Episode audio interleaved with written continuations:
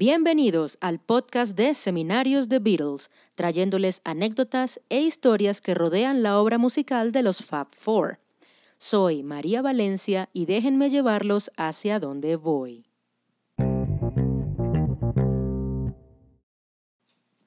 En esta entrega hablaremos de otro Beatle que hace parte de la historia de los Fab Four, a pesar de que nunca llegó a la estratosfera musical con John, Paul, George y Ringo. Nuestro tema de hoy es la corta y trágica historia de Stuart Sutcliffe, el primer bajista de la banda y, sin proponérselo, precursor del corte de cabello Beatle. Stuart, o Stu, como le llamaban, nació en Edimburgo, Escocia, el 23 de junio de 1940. Su padre Charles era un empleado público quien mudó a su familia a Liverpool en 1943 para apoyar durante la Segunda Guerra Mundial. Luego se empleó como ingeniero en un barco, actividad muy popular para los residentes de Merseyside. Durante sus largas ausencias, la responsabilidad de la crianza de Stu y sus dos hermanas fue enteramente de su madre Millie, una maestra de escuela. Se comenta que el matrimonio de los Sutcliffe estaba afectado por episodios de violencia doméstica y alcoholismo por parte de Charles, algo que nuestro artista presenció desde muy temprana edad. Stuart ingresó al Liverpool College of Art, uno de los institutos de arte más prestigiosos fuera de Londres, donde conoció a John Lennon gracias a un amigo en común, Bill Harry, quien también se convirtió en una figura importante en la historia de The Beatles más adelante. Stu estuvo trabajando con la compañía local de recolección de basura durante su primer año de estudio. Fue ganando notoriedad en la academia gracias a su talento como artista y Lennon se convirtió en uno de sus admiradores. Ayudó mucho a John con sus tareas y proyectos durante su tiempo como compañeros de estudio. Eventualmente, compartieron un apartamento cerca de la escuela y se volvieron muy buenos amigos. Alguna vez Paul McCartney admitió sentir celos de Stewart ya que rebajó a Paul a un segundo lugar en la vida de Lennon. Después de vender una de sus pinturas por la que obtuvo 65 libras esterlinas, John y Paul lo persuadieron para que los invirtiera en un bajo eléctrico y se uniera a la banda. Stu tenía conocimientos musicales, pero no estaba tan metido en la onda musical como sus amigos. Aún así, siguió su consejo y adquirió un bajo Hofner President y se unió a The Beatles en mayo de 1960. A pesar de haber aprendido a tocar algunos instrumentos cuando era joven, el bajo era algo nuevo para Stu y tocaba de forma tradicional y simple, y a veces se ubicaba de espaldas al público en el escenario.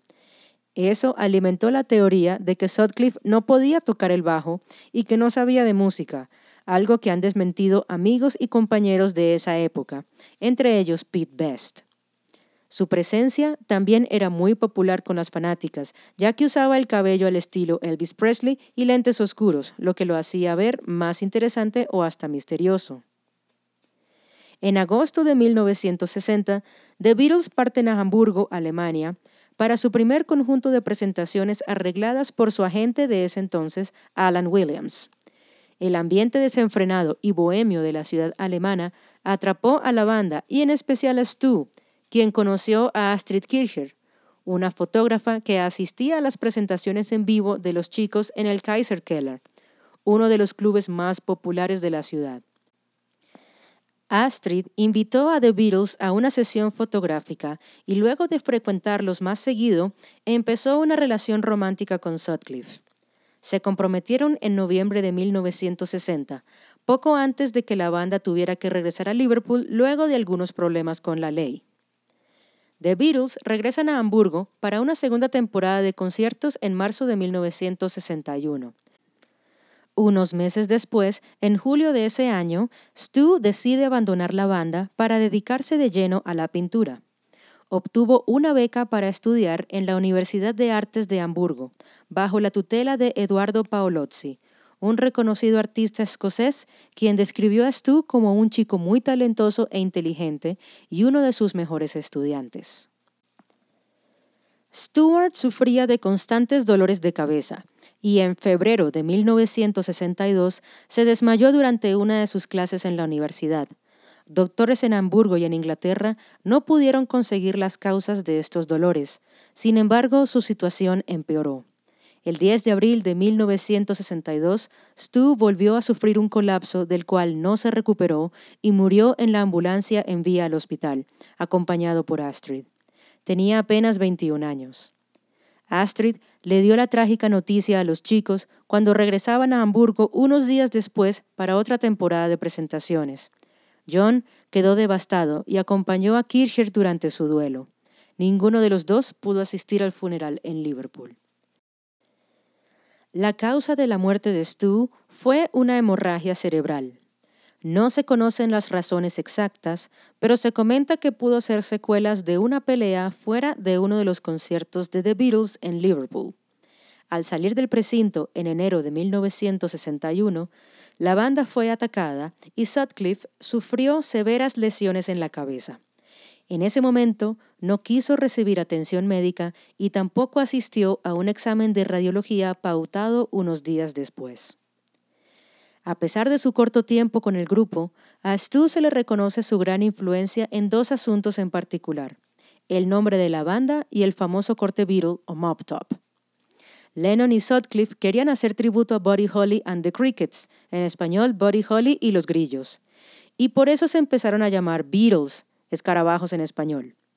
Luego John hizo el juego de palabras con el término beat, que significa ritmo, cambiando la forma de escribir el nombre y gracias a su relación con Astrid, Stu cambió su estilo de peinado y animó a los otros a adoptarlo, convirtiéndose en el corte de cabello más famoso del pop.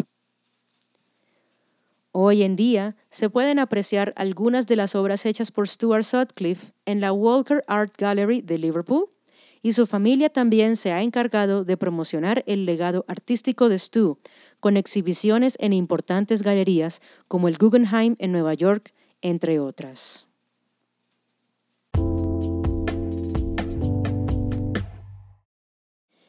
Y esto es todo por hoy. Sigue nuestro canal para escuchar más historias alrededor de The Beatles.